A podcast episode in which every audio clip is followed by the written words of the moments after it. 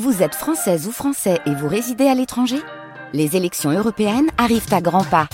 Rendez-vous le dimanche 9 juin pour élire les représentants français au Parlement européen. Ou le samedi 8 juin si vous résidez sur le continent américain ou dans les Caraïbes. Bon vote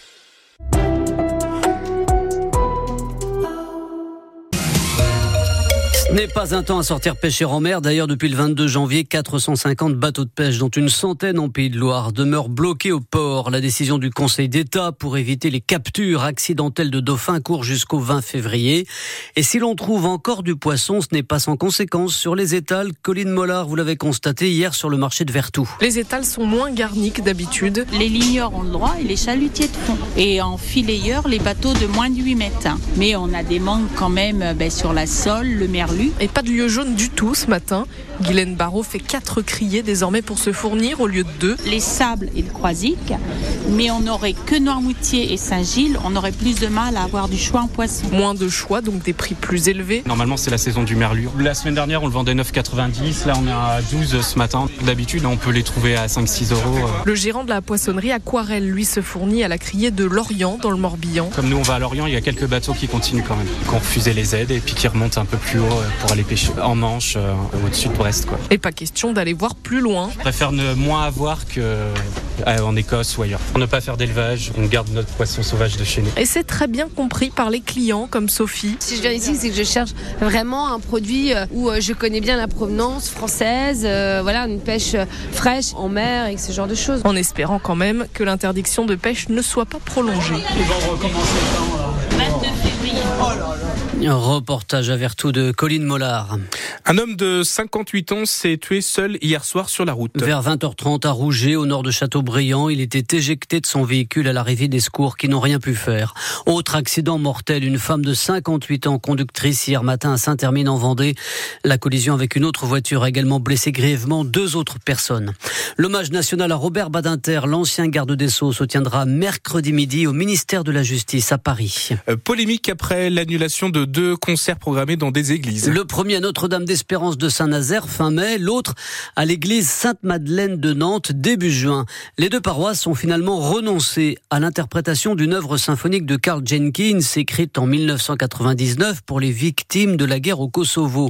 L'œuvre contient un appel à la prière musulmane et début janvier sur son site internet, le mouvement intégriste Riposte catholique dénonçait un acte profanatoire dans un espace sacré. Vincent, un habitué de l'église Sainte-Madeleine de Nantes regrette ces annulations. Moi, en tant que catholique, je trouve ça dommage parce que on va croire qu'en fait, entre les musulmans et les catholiques, il n'y a pas de possibilité de, de relation fraternelle, alors qu'il existe il existe plein d'actions euh, qui se font entre les aujourd'hui entre les musulmans et les catholiques. Évidemment, ça on n'en parle pas dans les journaux. Des relations qui sont fraternelles. Et donc ça, ça aurait pu être euh, aussi un exemple de la fraternité qu'il existe, euh, entre les diverses religions. Donc c'est dommage, quoi. Après, bon bah chacun son opinion. Ça peut choquer certains. Hein. Est-ce que si on faisait ce genre de choses à l'inverse chez les musulmans, est-ce que ce serait bien accueilli aussi? Je sais pas. Vous voyez ce que je veux dire. Euh, après, moi, je je porte pas de jugement, euh, même si je trouve ça dommage, quoi. Vincent, habitué de l'église Sainte-Madeleine à Nantes, répondait à Leila Mechaouri. Une nouvelle mobilisation aujourd'hui en Gironde attendue contre l'extension d'un forage pétrolier. Une compagnie canadienne produit déjà 1500 barils par jour à la Teste de Buc, près d'Arcachon. Elle veut augmenter sa production avec huit nouveaux puits. La préfecture de Gironde doit dire dans les semaines prochaines si elle autorise le projet. En attendant, les opposants font pression. Ils dénoncent Sandy Dauphin une aberration écologique. La compagnie canadienne a 50 puits. Elle veut en ouvrir 8 de plus sur sa concession exploitée depuis les années 60 et pour une dizaine d'années encore. La commissaire de l'enquête publique a rendu un avis favorable, mais pour les opposants, un projet pétrolier, aussi modeste soit-il, c'est incompatible avec les engagements de la France de sortir des énergies fossiles, premier responsable du réchauffement climatique. Kat est membre du collectif Stop Pétrole Bassin d'Arcachon. Aujourd'hui, on se rend compte qu'on a une société là, euh, Vermilion, qui va sucer le pétrole jusqu'à la dernière goutte, alors que il faut justement arrêter, il faut changer notre modèle de consommation.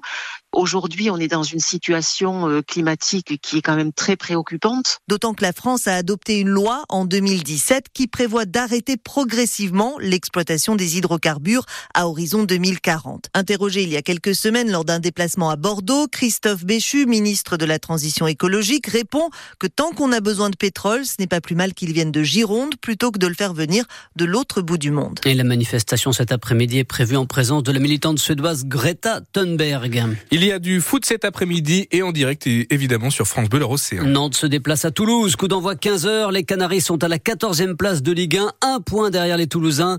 À noter le retour de l'attaquant Benny Traoré et première convocation de la dernière recrue dont nous parlions hier, Nicolas Cozza en défense. Moussa Sissoko également figure bien dans le groupe. En Liga de volleyball, Nantes-Rosé l'a emporté 3-7 à 2 hier soir au Plessis-Robinson. Défaite en revanche de Saint-Nazaire sur le même score à 7.